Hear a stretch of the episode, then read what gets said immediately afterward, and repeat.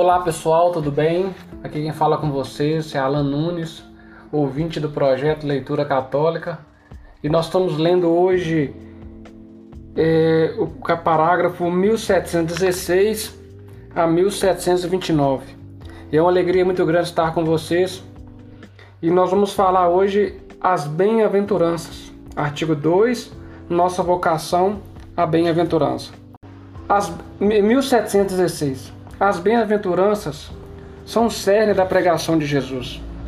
Seu anúncio retorna às promessas feitas ao povo eleito desde Abraão. Jesus as completa, ordenando-as não mais ao simples bem-estar gozoso na terra, mas o reino dos céus. Bem-aventurados os pobres em espírito, porque deles é o reino dos céus.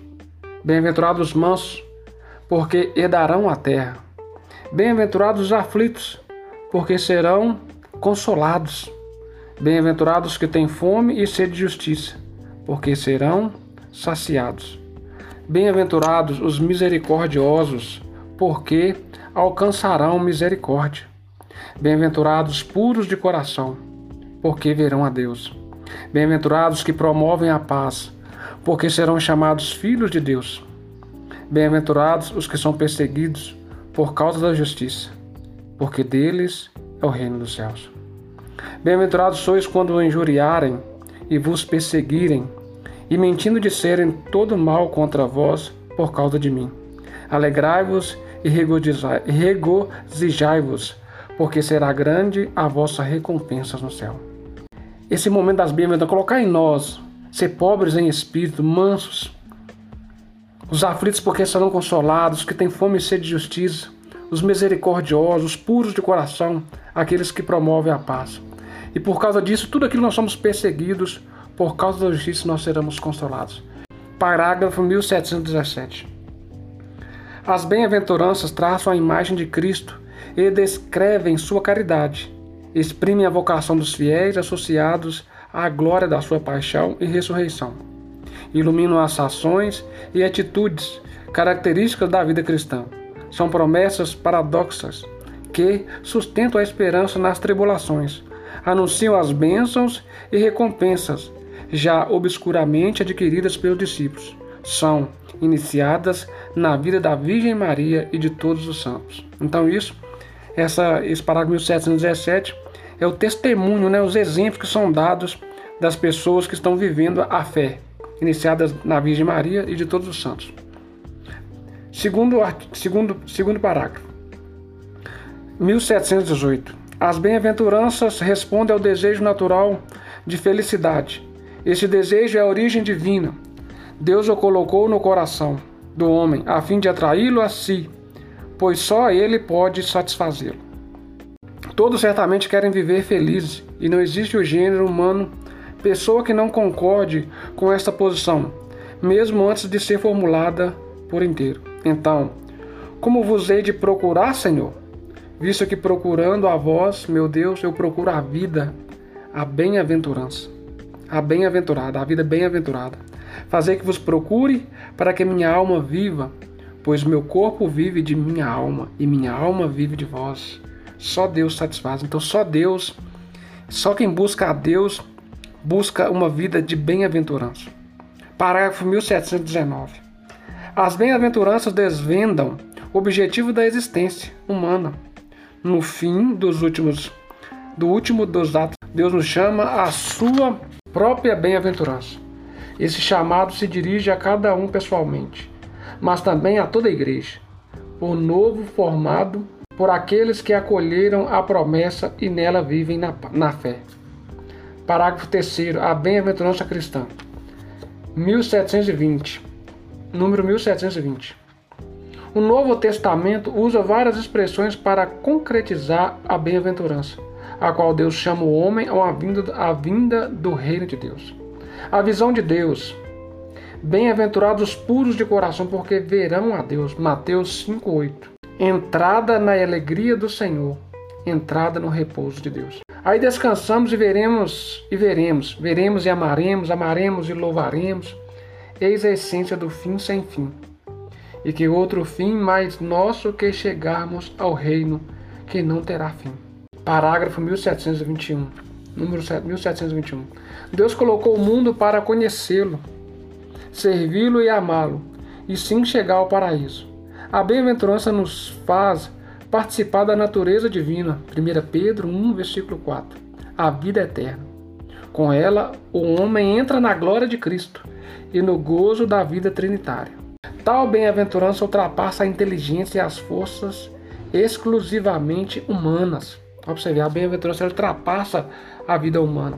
Resulta em um dom gratuito de Deus e por isso que se diz ser sobrenatural, como também a graça que dispõe o homem a entrar no gozo divino. Aqui tem um comentário. Bem-aventurados puros de coração, porque verão Deus.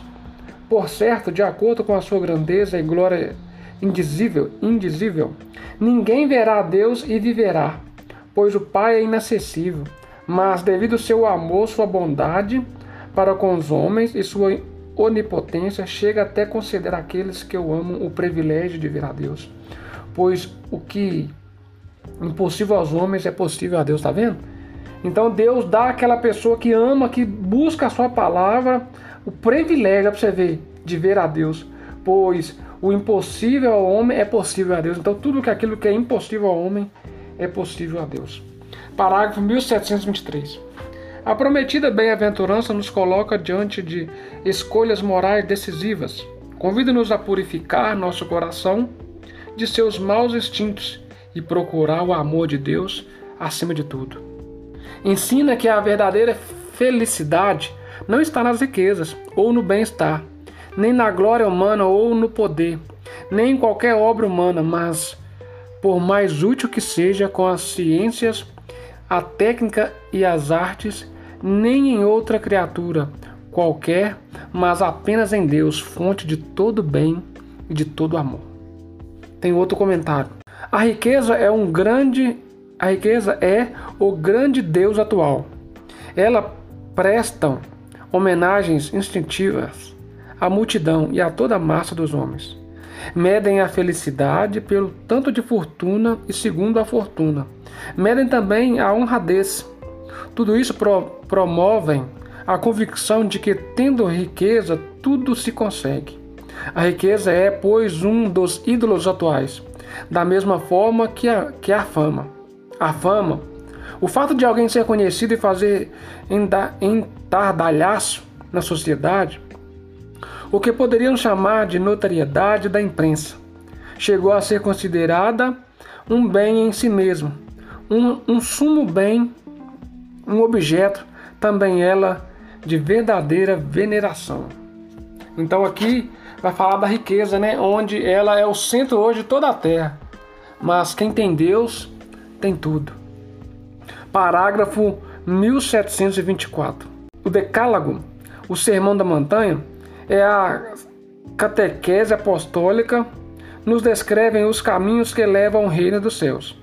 Neles, nós engajamos passo a passo pelas ações de todos os dias, sustentados pela graça do Espírito Santo, fecundados pela palavra de Cristo daremos aos poucos frutos na igreja para a glória de Deus.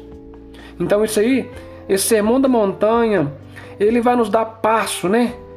Ele vai nos dar a porta de entrada ao Espírito, a graça de, de ser sustentado pelo Espírito Santo e dar a entrada à igreja para a glória de Deus. Todo aquele então que, que busca é, se basear na bem-aventurança, ele se entra na glória de Deus, ele dá frutos da glória de Deus. Resumo: 1725. As bem-aventuranças retomam e contemplam as promessas de Deus desde Abraão, ordenando-as para o reino dos céus. Respondem ao desejo de felicidade que Deus colocou no coração do homem.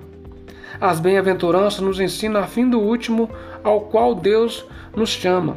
O reino, a visão de Deus, a participação na natureza divina, a vida eterna, a filiação divina o repouso em Deus. Nós lemos o 1726. Agora o 1727.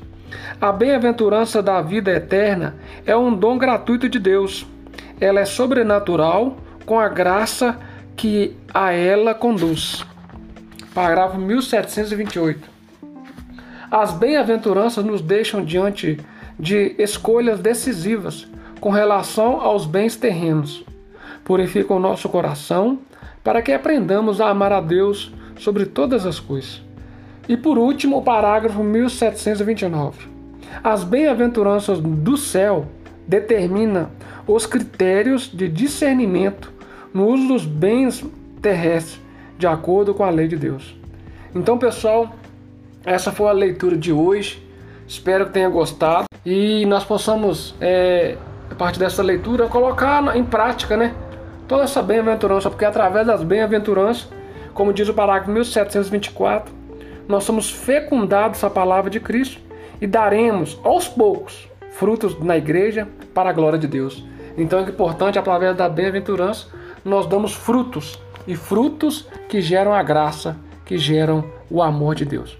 Muito obrigado, vocês têm acompanhado até aqui. Fica com Deus e até a próxima. Deus abençoe a vida de cada um de vocês. Tchau e até logo.